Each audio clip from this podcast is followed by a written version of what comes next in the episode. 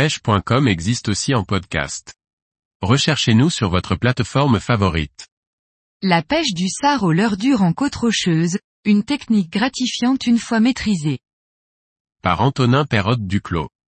Les côtes rocheuses, qu'elles soient méditerranéennes ou atlantiques, regorgent souvent de sard commun.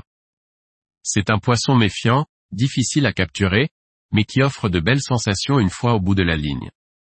Toutes les côtes rocheuses ne sont pas identiques, certaines sont très abruptes et d'autres très peu profondes.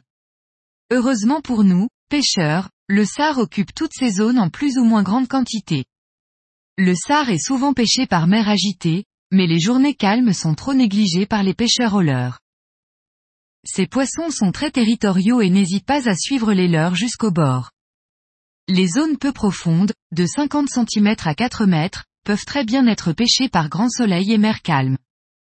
Si la mer est trop agitée, les leurres ont tendance à se faire emporter par le courant et les vagues, perdre leur action de nage et donc ne pas intéresser les poissons.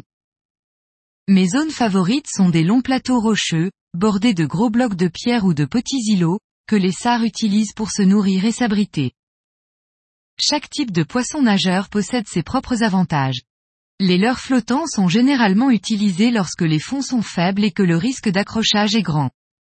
En revanche, les poissons nageurs coulants permettent d'atteindre des zones plus éloignées du bord, sans pour autant augmenter la taille du leurre que l'on propose aux poissons.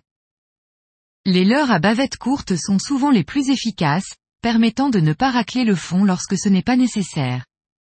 Les longues bavettes ramassent souvent beaucoup d'algues et se bloquent entre les cailloux plus facilement.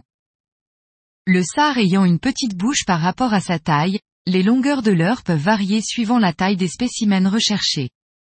Un leurre de 5 cm sera parfait pour imiter un petit alevin et permettra une plus grande réussite de ferrage sur les poissons modestes.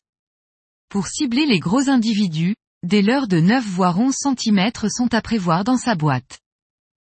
Le sard est un poisson qui possède une très bonne vue et qui est très craintif.